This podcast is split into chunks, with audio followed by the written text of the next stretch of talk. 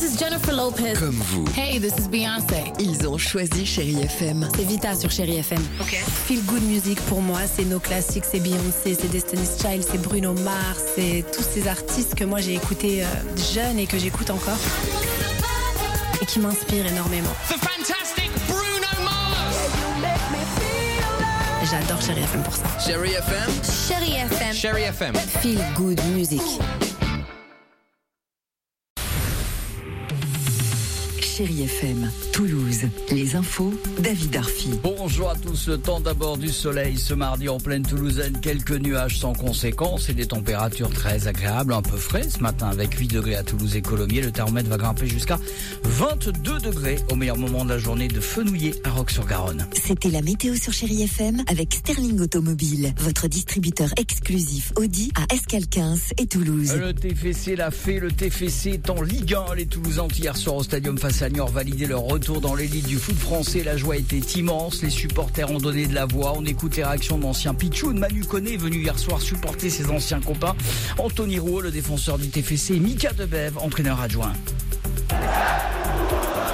Ça fait plaisir, ça fait plaisir, je suis très content pour eux. On est passé à ça l'année dernière et là je suis très content.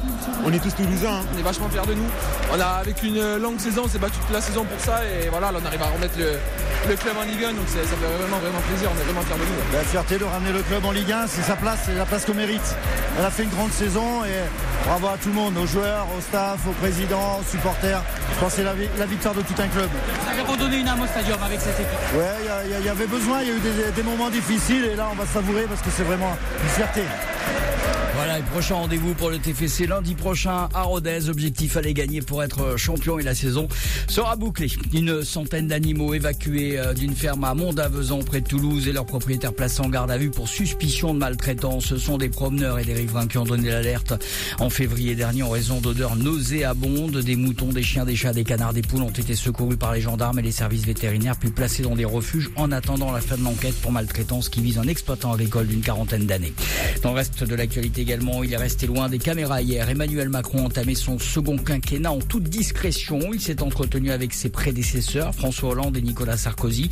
Le président réélu travaille à la composition de son nouveau gouvernement. Il cherche son premier ministre également. Ces annonces ne sont pas attendues avant la semaine prochaine. Du côté du RN, Marine Le Pen a confirmé hier qu'elle sera candidate aux législatives en juin prochain.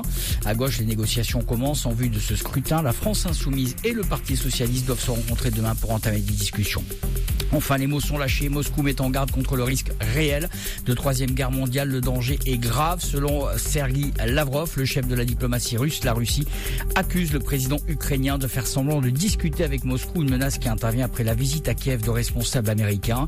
Ce mardi, une quarantaine de pays occidentaux se réunissent autour des États-Unis. L'armement de l'Ukraine sera au cœur des discussions sur le terrain. Le port stratégique de Mariupol est toujours sous les bombes. 100 000 civils seraient toujours pris au piège sur place. Voilà pour l'essentiel. On se retrouve dans une demi-heure pour d'autres infos. Tout de suite, c'est le best-of du Réveil Chéri en compagnie de Stéphane Cazard qui vous accompagne jusqu'à 9h. Très belle journée à tous.